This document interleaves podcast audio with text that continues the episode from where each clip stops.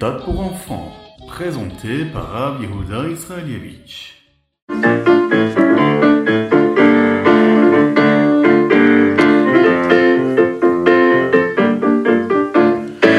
Bonjour à tous, infiniment heureux de vous retrouver pour partager avec vous le Ritatu du jour. Aujourd'hui, nous sommes le premier jour de la semaine, Yom Rishon Parashat Naso, Chet Sivan, le huitième jour du mois de Sivan, et Tavshin Pegimel Shnatakel, l'année du rassemblement. Nous allons aborder aujourd'hui le Rishon, la première partie de notre Chumash de la Parashat Naso.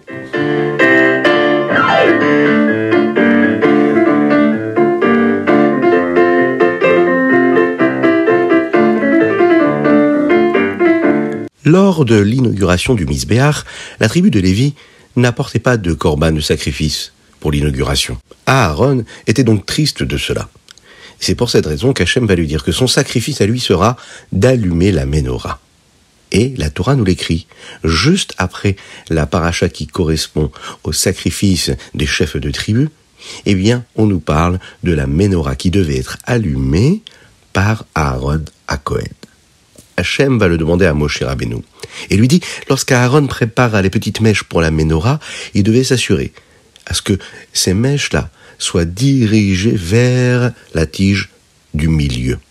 Lorsqu'il allumait ces flammes, il devait attendre, attendre que la flamme prenne d'elle-même, qu'elle puisse se brûler d'elle-même.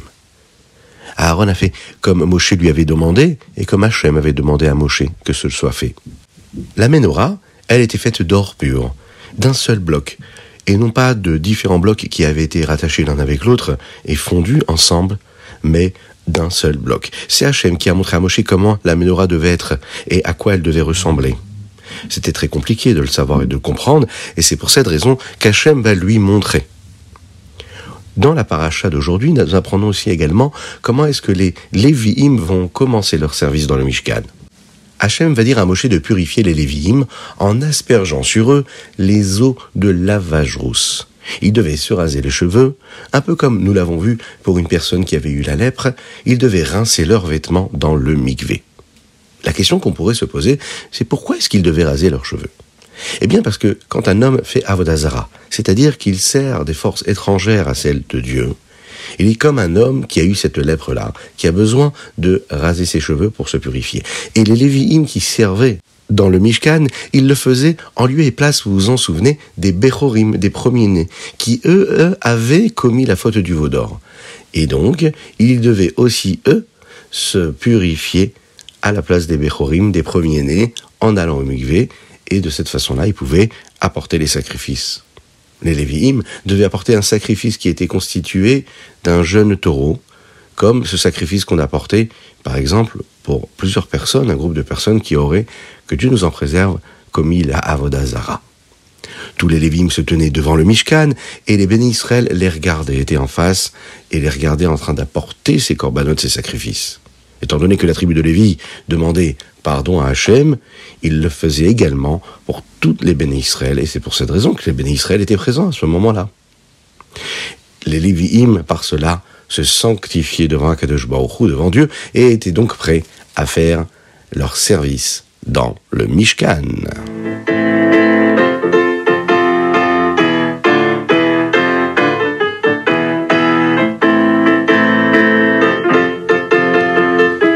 Et nous passons tout de suite au Teilim. Aujourd'hui, nous sommes le huitième euh, du jour du mois de Sivan. Et nous lisons des chapitres même Dalet au prêtre. Dans le Teilim du jour, dans le chapitre 46. On nous parle de la venue de Mashiach. Et on nous dit que quand Mashiach arrivera très prochainement, nous l'espérons, Hachem euh, fera en sorte qu'il n'y aura plus du tout de guerre sur terre.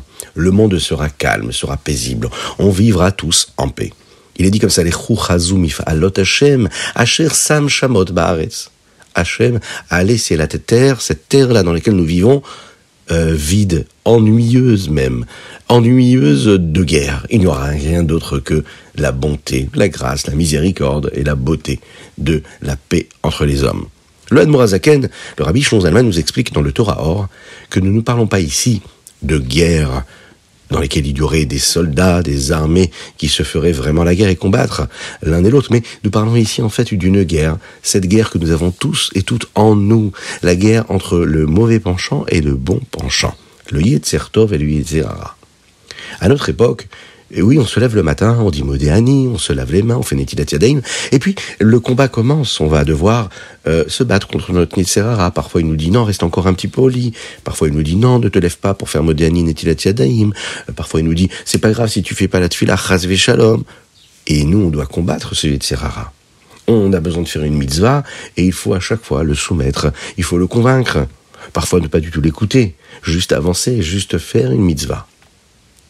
Akadosh Baruchou, s'il nous donne ces difficultés pendant ce temps-là, avant que Mashiach arrive, c'est pour nous donner la possibilité de devenir meilleur. Étant donné que qu'il soit difficile d'accomplir la Torah et les Mizot, eh bien, euh, on va chercher des forces en nous et on devient quelqu'un de meilleur. Et lorsque Mashiach arrivera, eh bien, cette guerre-là, elle va se calmer. On va se reposer comme on se repose le jour du Shabbat de tout ce travail que nous avons fourni tous les jours de notre belle semaine.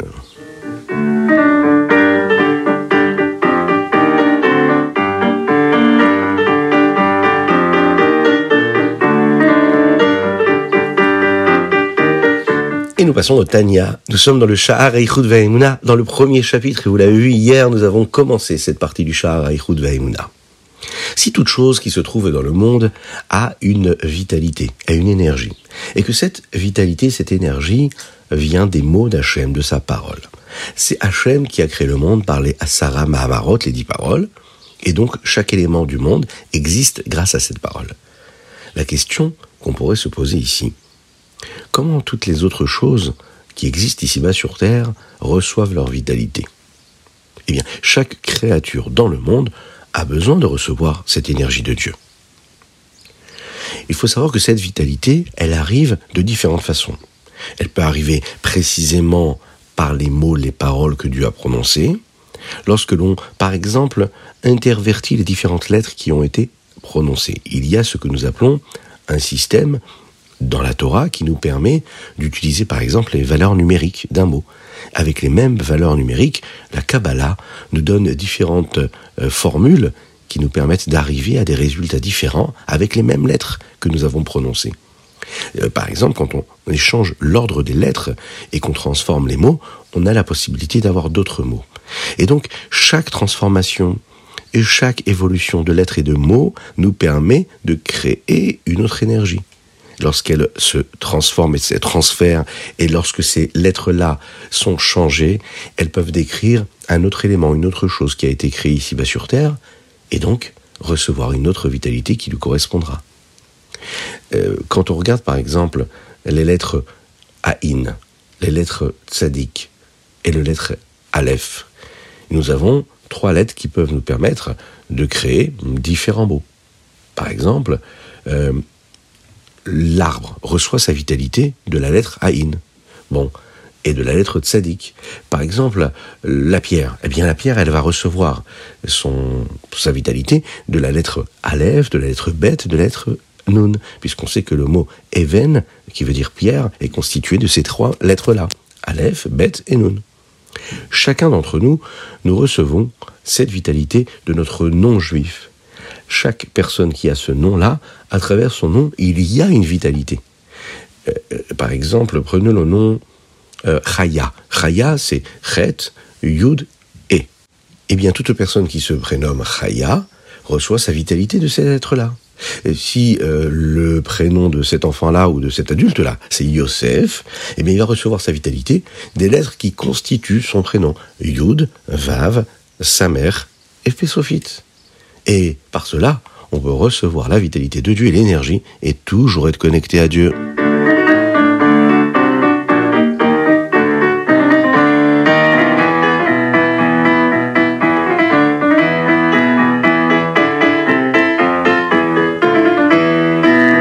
Est-ce que vous avez pensé à mettre la tzedaka? Eh bien, courez vite chercher une petite pièce et nous allons chanter ensemble. Une petite pièce dans la tzedaka.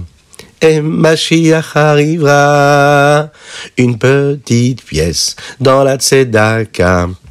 Et Mashiach arrivera. On m'a envoyé une petite question. Et n'hésitez pas, si vous aussi vous avez des questions à poser, n'hésitez pas à nous les envoyer. Avec les dédicaces. N'hésitez pas à le faire.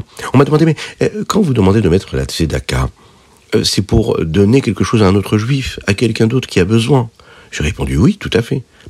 Eh bien, si moi je donne un sourire à quelqu'un d'autre, si je lui donne de la bienveillance, de la gentillesse, est-ce que c'est considéré comme de la tzedaka? Eh bien, la réponse est oui, mais il y a un mais. Et le mais, c'est que c'est pas seulement suffisant. Le petit geste de mettre une petite pièce dans la tzedaka a beaucoup d'importance. Mais il faut aussi avoir un beau sourire et être bienveillant, être dans la gentillesse avec son prochain. Ce qui nous amène au Ayom du jour et nous sommes aujourd'hui le Chet Sivan, le 8 du mois de Sivan.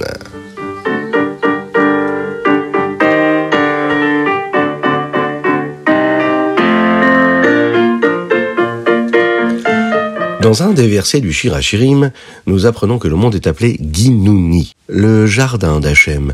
Le deuxième verset décrit le monde comme étant Ginat Egoz. Qu'est-ce que cela veut dire? Ginuni, c'est un endroit de rencontre, un endroit où on peut rencontrer Akadosh où Dieu rencontre toutes les personnes qui viennent à sa rencontre. Le monde était comme ça à la base, c'est-à-dire que tout le monde vivait là et Dieu était présent dans ce jardin-là. Lorsque Adam Rishon a fait la première faute, celle du Etzadaat, l'arbre de la connaissance, eh bien, le monde a reçu un deuxième nom. Ce nom-là, c'est Ginat Egoz. Egoz a une valeur numérique qui correspond au mot chet, chet qui veut dire la faute. Et c'est pour cette raison que nous ne mangeons pas des égozim le jour de Rosh Hashanah. Qu'est-ce que c'est les égozim C'est les noix. Le monde est rempli de possibilités. Le monde, il est comme euh, ces noix-là qui poussent sur le noisetier. Il y en a beaucoup. C'est très joli à voir. Mais ce monde-là est plein de possibilités de fautes, de avérotes. Hachem nous donne la possibilité de vivre dans ce monde-là et de faire en sorte que ce monde-là, ce ne soit pas le Ginat Egoz, un jardin de noix, mais que ce soit le Ginouni, le jardin d'Hachem, le jardin de Dieu. Comment? Eh bien, si on consacre notre existence, si on consacre notre temps, notre énergie à celle de Akadosh Baruch c'est-à-dire à se sanctifier à travers les mitzvot, et qu'on ne choisit pas d'aller dans ce jardin de noix eh, dans lequel il y a toutes ces avérotes, eh bien on peut se rapprocher d'Hachem. En fait, c'est notre libre arbitre et nous avons le choix. On peut choisir. Choisissons bien, choisissons de faire toujours des mitzvot.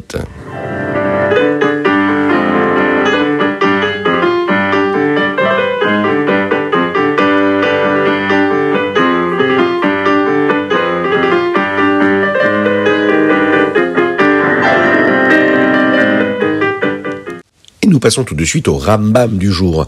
Euh, dans le Rambam, il est question des mots que nous prononçons dans la tefila, que nous n'allons pas passer en revue tout de suite ici parce que ça prendra beaucoup de temps, mais que vous pouvez trouver dans le Sidour. Là, le Rambam nous dit vraiment tout ce qu'il y a dans la tefila.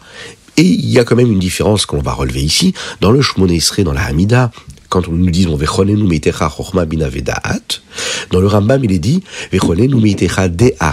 bina Il y a des communautés qui euh, changent et qui disent différemment, chacun en fonction du sidon dans lequel il prie.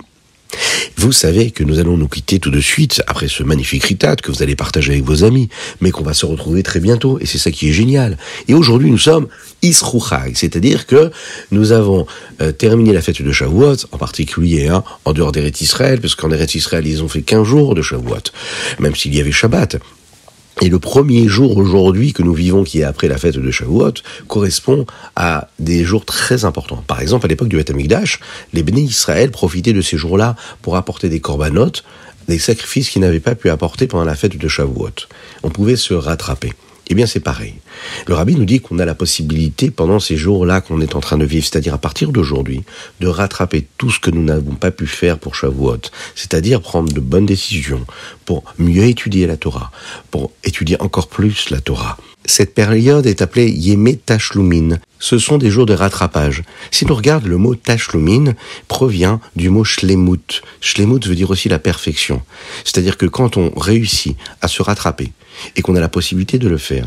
On utilise les jours qui sont juste après la fête de Shavuot pour euh, euh, agir mieux, pour prendre de bonnes décisions. De cette façon-là, on permet à cette fête de Shavuot de devenir une fête qui a été parfaite, comme il faut, comme Dieu l'attend de nous.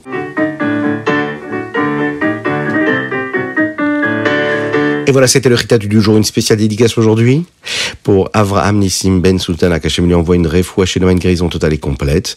Aujourd'hui, nous avons une spéciale dédicace pour Elisheva Benamou, qui nous écoute d'une petite île en Eretz Israël qui s'appelle Netivot et qui aimerait que l'on dédicace aujourd'hui le Chitat à euh, toute sa famille, à ses frères et sœurs. Donc on pense très très fort à eux, qu'ils soient toujours bénis, qu'Hachem les bénisse avec une bénédiction céleste, mais aussi terrestre, matérielle et spirituelle, qu'ils soient toujours dans la joie, le bonheur, l'allégresse. C'est une bénédiction qu'on peut souhaiter à tous les enfants qui nous écoutent, à tous les parents aussi qui nous écoutent. N'oubliez pas d'envoyer vos dédicaces, c'est important. C'est votre soutien et ça nous permet de diffuser la Torah encore et toujours.